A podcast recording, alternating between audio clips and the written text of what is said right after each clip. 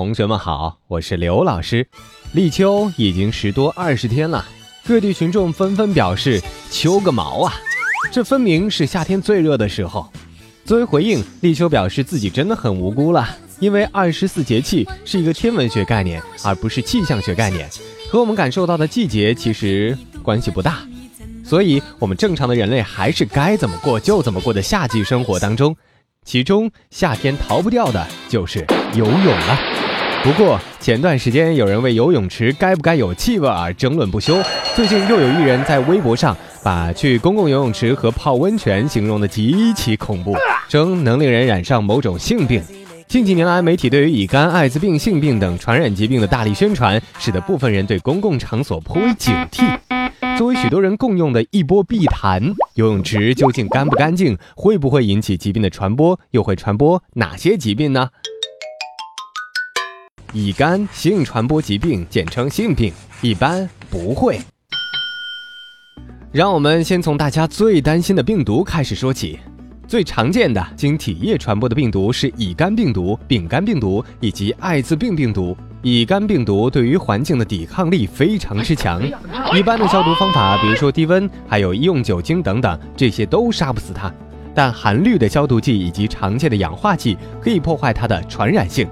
泳池所用的水至少经过两次以上的氯系消毒剂处理，也有的游泳池采用双氧水消毒。经过这样处理的池水，通常不必担心 HPV 病毒的感染。另外，即使泳池内还有少量、很少、很少量的活性 HPV 病毒，在大量水的稀释下，其经由你破损的皮肤黏膜进入体内的几率也非常非常低。如果这样都能进入你的伤口，你不去中彩票也可惜了。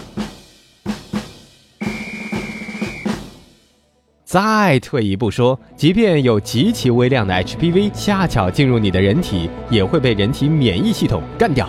因此，在游泳中感染 HPV 的可能性接近于零，而比乙肝病毒还要可怕的艾滋病病毒和丙肝病毒，其实就是两个外强中干的家伙。它们听起来很强大，其实都异常脆弱。它们在体外存活的时间非常的短。而且同样对泳池里的消毒剂异常的敏感，所以你也无需担心游泳池会感染艾滋病和丙肝。而我们说的性病，其中最常见的那就是淋病和梅毒等等。它们的元凶淋病耐色菌和梅毒螺旋体对于干燥、寒冷以及热和常见的消毒剂都非常敏感，因此只要游泳池和水经过必要的消毒处理，我们不需要担心游泳池可以传播性病。不过如果卫生条件实在是太差，那你可就要小心了。皮肤病、消化道疾病和眼病有些会。尽管乙肝和大部分性病都不会经消毒过的泳池传播，但某些皮肤病却会。所以正规的游泳馆都会明确规定，患有皮肤病的人不能进入泳池。而患有脚气、体癣等真菌感染皮肤病的人，在游泳的时候很有可能将疾病传给他人。不过，好像游泳池并不看你的脚底到底有没有脚气。另外呢，脓包里的细菌也可能通过这一池碧潭传染给你。给我一杯忘情水消毒不合格的池水，还是真的会成为细菌和真菌的温床。游泳时难免会吞进少许池水，初学者和儿童吞进的池水则会更多。我们来看一组数据。调查显示，未成年人游泳四十五分钟吞进的池水体积大约在三十七毫升，成年人则在十六毫升左右。而有些狗刨式或者游泳初学者，可能游一次泳下来都已经喝了个饱。其实，喝泳池里的水是非常有风险的。特别是儿童缺乏经验，再加上咽鼓管位置比成人更接近水平，吞进池水之后，细菌很容易经过咽鼓管进入耳内，引起中耳炎。当池水中的致病菌数目较多的时候，吞入池水还有可能引起胃肠道的疾病，表现为腹泻等等症状。不过，公共泳池虽然有传播各种传染疾病的可能性，但是我们也不必因噎废食。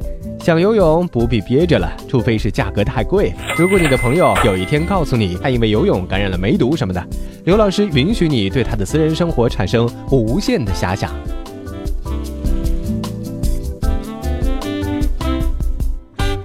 最后，我们还有几点建议：首先要选择正规的游泳馆，卫生情况相对有保障；第二，不要在人多的时候去游泳。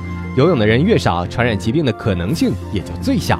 游泳的时间当然也不需要过长，游泳之后记得要立即洗澡，可以有效防止皮肤病的感染。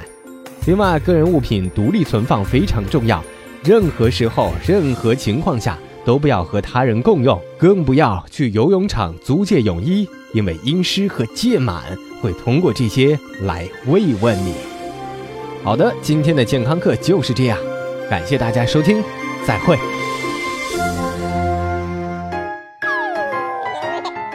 收听完健康课，您还可以在微信中搜索“健康课”的全拼，添加刘老师的健康课微信公众平台，获取最新节目更新以及最潮流、最无底线的健康知识。